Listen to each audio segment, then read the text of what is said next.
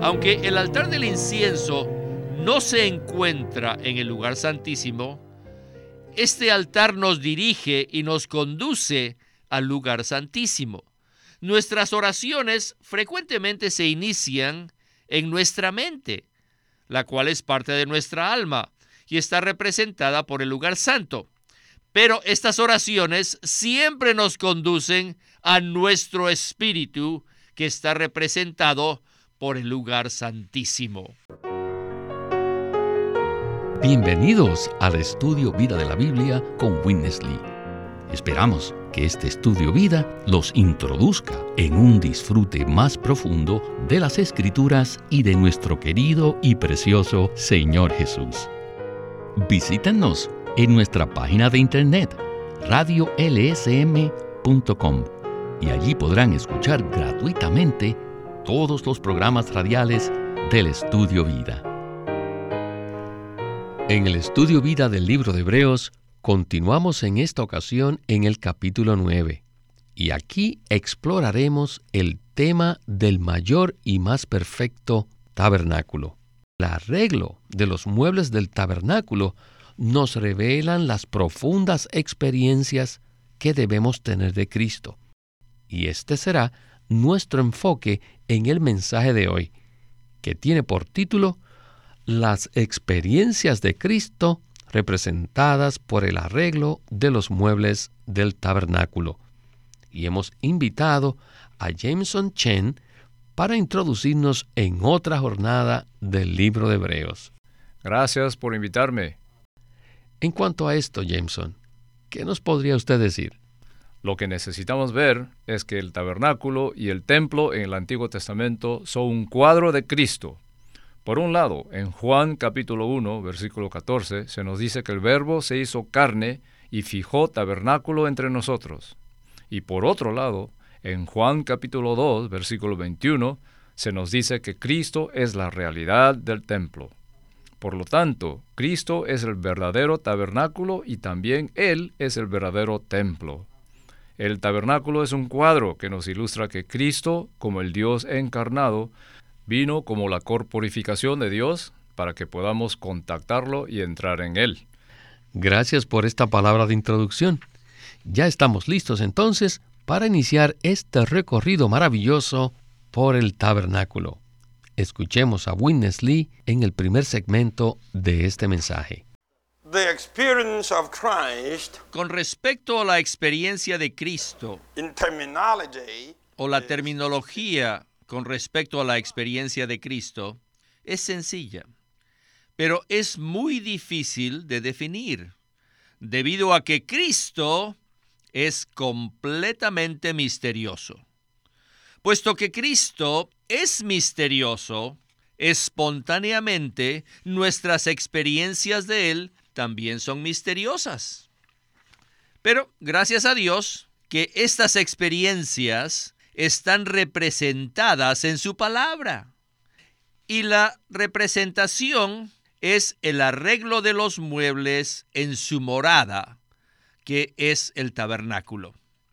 Este arreglo consta de tres secciones, el atrio exterior, el lugar santo y el lugar santísimo. La totalidad del tabernáculo, con todo su contenido, son un cuadro detallado de Cristo. En mi experiencia, a través de los años, he comprendido gradualmente que este cuadro no solo nos revela a Cristo con mucho detalle, sino que también nos da una definición completa de las experiencias que tenemos de Cristo. Hoy en día ya no es el tiempo para recobrar las enseñanzas sino la experiencia de Cristo que está contenida en esas enseñanzas. Hoy estamos entrando a las experiencias que tenemos de Cristo, las cuales están representadas por el arreglo de los muebles en las tres secciones de la morada de Dios, que son el atrio, el lugar santo y el lugar santísimo.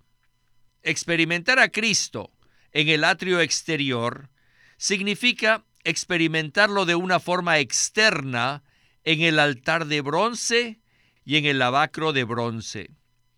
El altar de bronce significa la cruz, donde podemos participar de Cristo como nuestra ofrenda por el pecado y también podemos participar de Cristo como el resto de las ofrendas. En principio, estas ofrendas, como todas las ofrendas, solucionan nuestros problemas con Dios y hacen que seamos reconciliados con Dios. Todas las ofrendas han hecho que nuestra situación con Dios sea una situación justa y apacible. Esta es la primera experiencia que tenemos donde experimentamos a Cristo externamente. Después del altar viene el lavacro de bronce, el cual representa el lavamiento del Espíritu, y esto se basa en la redención de Cristo. Tanto el altar como el lavacro eran de bronce, lo cual en tipología significa el justo juicio de Dios. El lavamiento del Espíritu está basado en el juicio mismo que Cristo ha llevado por nosotros. Al pasar por estas dos experiencias, ahora estamos listos y estamos calificados para entrar al tabernáculo. Jameson, a la entrada del tabernáculo estaba el lavacro de bronce y este lugar era para que las personas pudieran lavarse antes de entrar al tabernáculo. El bronce representa el justo juicio de Dios. Si leemos Éxodo capítulo 38, versículo 8, ahí se nos dice que este lavacro había sido elaborado con los espejos de bronce de las mujeres. Y esto significa que al venir al lavacro, las personas podían ver su verdadera condición porque eran expuestas e iluminadas. Cualquier cosa que no encajara con la naturaleza de Dios era juzgada, y mediante el agua podía ser lavada y limpiada, y entonces eso calificaba a las personas para que pudieran adentrarse en el tabernáculo. Pero la realidad de este tipo en el Nuevo Testamento es maravillosa y la podemos leer en Efesios capítulo 5, versículo 26, que nos dice que Cristo desea santificar la iglesia, purificándola por el lavamiento del agua en la palabra. Y en este versículo, la palabra griega que se traduce lavamiento, literalmente significa lavacro. Por lo tanto, este versículo de Efesios nos muestra la realidad del lavacro de bronce del Antiguo Testamento. Es decir, que Cristo nos santifica, purificándonos por el lavamiento del agua en la palabra. Necesitamos ir a la palabra de Dios cada día. Su palabra es la realidad del lavacro.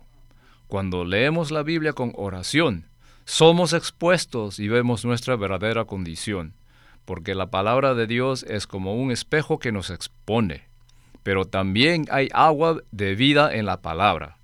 El espíritu de la palabra que nos lava y nos limpia metabólicamente, transformándonos para que finalmente lleguemos a ser la novia de Cristo, la iglesia gloriosa, a la cual se hace referencia en Efesios capítulo 5, versículo 27.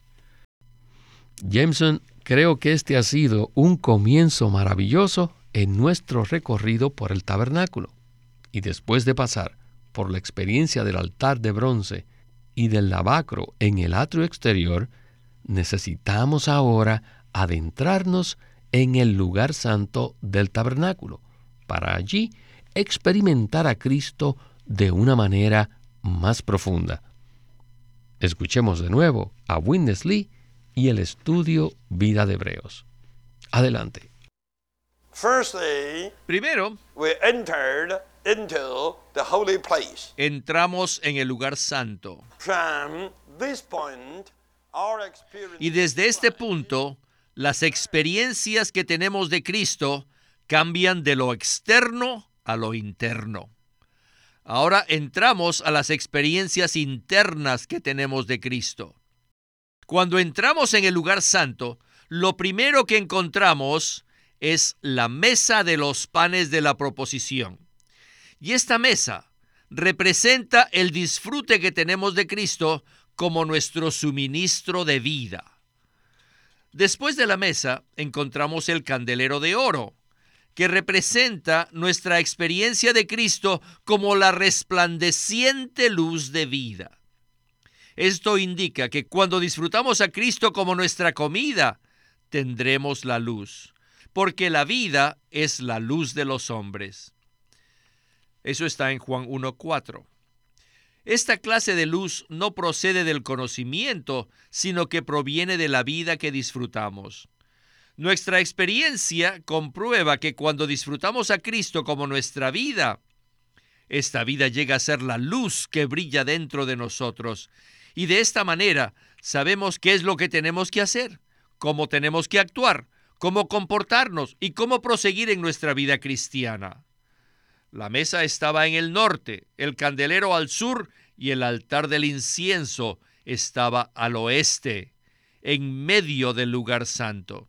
Muy cerca, pero muy cerca del velo que separaba el lugar santo del lugar santísimo. En el altar del incienso podemos participar de Cristo como el incienso dulce que sube a Dios para ser aceptados por Él. Allí Dios nos acepta pero no debido a lo que somos, sino debido a Cristo. Esta es la razón por la cual debemos orar a Dios en el nombre de Cristo. Si oramos por nosotros, en nosotros y a través de nosotros, nuestra oración jamás sería aceptada. Pero Cristo, quien es el incienso aceptable y dulce, es el que tiene que ser agregado a nuestra oración entonces nuestra oración es como un incensario y Cristo es como el incienso fragante que se pone dentro del incensario.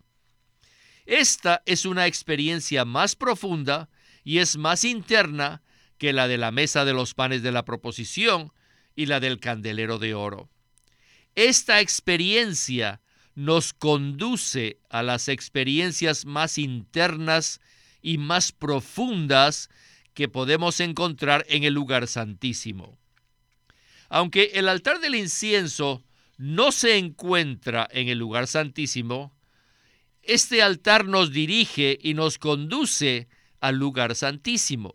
Nuestras oraciones frecuentemente se inician en nuestra mente, la cual es parte de nuestra alma y está representada por el lugar santo. Pero estas oraciones siempre nos conducen a nuestro espíritu que está representado por el lugar santísimo. Pues bien, nuestro recorrido por el lugar santo se inicia con el disfrute de la mesa de los panes de la proposición, pasando por el candelero de oro y terminando en el altar del incienso. ¿Podría usted comentarnos un poco de este recorrido maravilloso? Este es en verdad un cuadro maravilloso de la experiencia que tenemos de Cristo y cada día debemos hacer este recorrido. Iniciamos en el altar de bronce en el atrio exterior, donde disfrutamos a Cristo como la realidad de todas las ofrendas. Luego continuamos al lavacro, donde obtenemos el lavamiento del agua en la palabra. Y después entramos al tabernáculo, en donde disfrutamos y festejamos de Cristo como nuestra comida espiritual, representada por la mesa de los panes. Y en algunas traducciones dice los panes de la presencia, lo cual significa que la faz de Dios es nuestra fiesta su presencia es nuestro alimento espiritual. Lo que más atesoramos es la presencia de Dios, que llena todo nuestro ser como alimento espiritual. En el capítulo 6 del Evangelio de Juan, el Señor Jesús nos dice que debemos comerlo diariamente como el pan de vida, como nuestra comida espiritual. Y la manera como hacemos esto es orando con su palabra. En Juan capítulo 6, versículo 63, se nos dice que el Espíritu es el que da vida, la carne para nada aprovecha. las palabras que yo os he hablado son espíritu y son vida. Cada vez que recibimos la palabra en oración, disfrutamos la presencia del Señor como nuestro alimento. Y a medida que su vida nos llena, esta vida se convierte en la luz de vida, representada por el candelero de oro. Entonces la palabra empieza a resplandecer en nosotros como la realidad del candelero y somos llenos de la luz que nos guía durante nuestra vida cristiana. Esta es la maravillosa experiencia que tenemos del candelero a medida que disfrutamos al Señor como los panes de la presencia y recibimos su iluminación como el candelero de oro, entonces somos conducidos al altar del incienso, donde somos uno con el Señor para orar por los intereses de Dios en el universo. En Hebreos capítulo 7, versículo 25, se nos dice que el Señor puede también salvar por completo a los que por Él se acercan a Dios, puesto que vive para siempre para interceder por ellos. Aún en este momento, Cristo está orando por nosotros y su oración es el motor de nuestras experiencias en la vida cristiana. A medida que seguimos nuestra jornada por el tabernáculo, intercedemos los unos por los otros y por los intereses de Dios, lo cual nos conduce al lugar santísimo.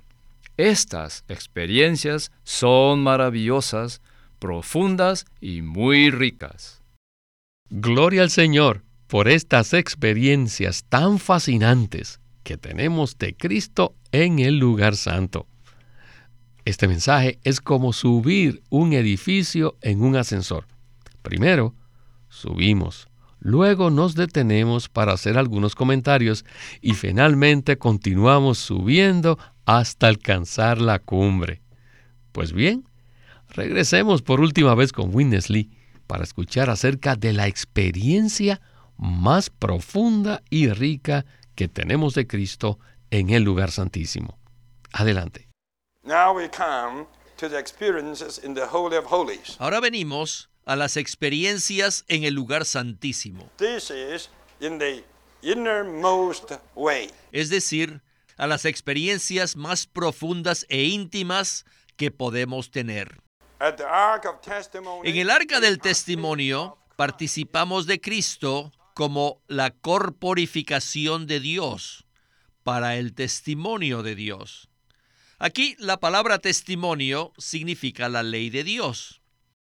Se le llamaba el arca del testimonio porque la ley estaba allí y la ley era el testimonio de Dios, debido a que los diez mandamientos estaban dentro del arca.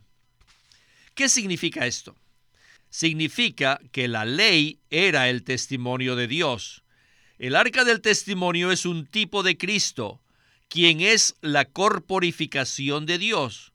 Y Cristo es el verdadero testimonio de Dios. En el arca del testimonio disfrutamos a Cristo de tres maneras. Primero, como el maná escondido que estaba en la urna de oro, lo cual significa que experimentamos a Cristo como nuestra provisión de vida en la forma más profunda. Cuando los hijos de Israel vagaban por el desierto, ellos comían el maná externo, de una forma abierta, de una forma pública. Pero ahora nosotros comemos el maná interno y escondido en el lugar santísimo que está en el arca. Este es el maná escondido que está prometido a los vencedores en Apocalipsis 2.17. En segundo lugar, también podemos disfrutar a Cristo como la vara de Aarón que reverdeció, que representa la vida de resurrección. Donde está la vida de resurrección, allí hay autoridad. Los hijos de Israel debatieron en el desierto acerca de quién tenía la autoridad para hablar por Dios. Entonces Dios hizo que la vara seca y la vara muerta de Aarón reverdeciera, lo cual significa la resurrección. Esto autorizó a Aarón para ser la autoridad y hablar por Dios. Hoy en día es lo mismo. Donde está la vida de resurrección, allí está la autoridad del ministerio dado por Dios.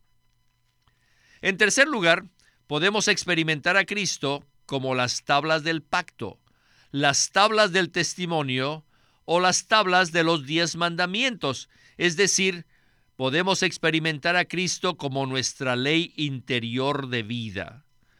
Dicha ley nos testifica, nos ilumina y nos regula de acuerdo con la naturaleza divina de Dios. La ley de vida es también el testimonio de Dios que imparte la naturaleza divina en nuestro ser, conformándonos a su imagen.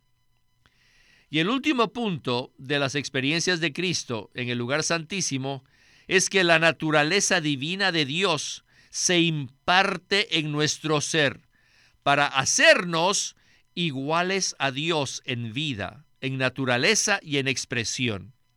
Esta es la consumación final de todas las experiencias de Cristo. Hermanos y hermanas, ¿comprenden? No debemos quedarnos y permanecer en el altar porque ese simplemente es el punto de partida, sino que todos debemos seguir avanzando hasta que alcancemos la última experiencia, es decir, la ley interior de vida. Como pueden ver, la ley interior de vida es el enfoque de todas las experiencias que tenemos de Cristo en la economía de Dios. Jameson, la totalidad del segmento que acabamos de escuchar nos conduce a la ley interior de vida como el enfoque de todas las experiencias que tenemos de Cristo. Hemos visto la tipología de cada uno de los muebles del tabernáculo que representan las diferentes experiencias que tenemos de Cristo. Sin embargo, al final vemos que la ley interior de vida es el enfoque de todas nuestras experiencias de Cristo. ¿Podría usted explicarnos por qué la ley de vida es lo más crucial? Lo haré con gusto. Y para responder esta pregunta, quiero compartir un poco acerca del significado de la palabra ley. Cada vida tiene su propia ley. De hecho, cada vida es una ley. Cuando hablamos acerca de la ley de vida, nos referimos a la capacidad de vida innata y espontánea. Nos referimos a la función de vida innata y automática. Por ejemplo, el árbol de durazno tiene la vida del durazno, que contiene su propia ley. Y a medida que este árbol crece, la ley de vida produce duraznos. Por lo tanto, no necesitamos preocuparnos si el producto de este árbol serán duraznos o no. Nosotros sabemos que la vida contenida en la semilla del árbol de durazno posee una ley, una función automática que le permite producir duraznos. Y de la misma manera, Cristo como la vida divina y eterna de Dios ha venido a nosotros. Y cuando entramos al lugar santísimo, donde le disfrutamos como el maná escondido y como la vara de Aarón que reverdeció, entonces la ley de la vida divina empieza a operar en forma automática en nosotros y nos energiza e imparte la naturaleza de Dios en nuestro ser. Para hacernos los hijos de Dios, que son iguales a Él en vida, en naturaleza y en expresión, pero no en su deidad. Es decir, no somos objetos de adoración. Así como la ley del árbol de durazno produce duraznos, entonces ¿Qué produce la ley de la vida divina? La ley de la vida divina produce los hijos de Dios, quienes mediante esta ley son hechos iguales a Dios en vida, naturaleza, expresión, pero no en la deidad. A medida que la ley de vida opera en nosotros, no solo nos hace iguales a Dios en cuanto a su imagen y su expresión, sino que además nos hace los miembros del cuerpo de Cristo, que tenemos toda clase de funciones. Esto es similar a cuando un niño pequeño está creciendo y entonces la ley de la vida humana que posee el niño lo moldea a la imagen de un hombre y también lo constituye como una persona que tiene toda clase de funciones y capacidades. Al disfrutar del Señor y al experimentarlo, según está tipificado por los muebles del tabernáculo, La vida divina opera en nosotros para hacernos los miembros vivientes del cuerpo, que tenemos toda clase de funciones para edificar el cuerpo de Cristo. Esta es la razón fundamental por la cual la ley de vida es el enfoque de todas las experiencias que tenemos de Cristo, representadas por el arreglo de los muebles en el tabernáculo. Jameson, es maravilloso comprender el propósito final de todas las experiencias que tenemos de Cristo en nuestro recorrido diario por el tabernáculo.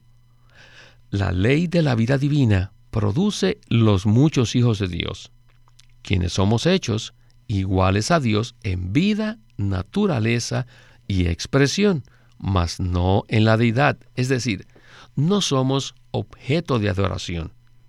Y esta ley de vida también nos hace los miembros vivientes de Cristo para edificar el cuerpo de Cristo, que es el deseo eterno del corazón de Dios. Jameson, esta revelación es verdaderamente gloriosa. Muchísimas gracias por sus comentarios en este programa. Muchas gracias por invitarme. Ha sido un disfrute para mí hacer este recorrido santo por el tabernáculo. Este es Víctor Molina haciendo la voz de Chris Wilde. Jameson Chen, la de Ed Marks, y Walter Ortiz, la de Winnesley.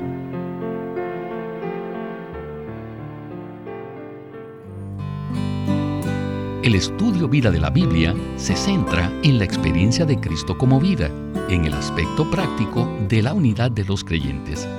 A través de los mensajes del estudio vida, Winnesley recalcó la importancia de que nosotros crezcamos en vida y ejerzamos nuestra función como cristianos a fin de que el cuerpo de Cristo pueda edificarse a sí mismo en amor.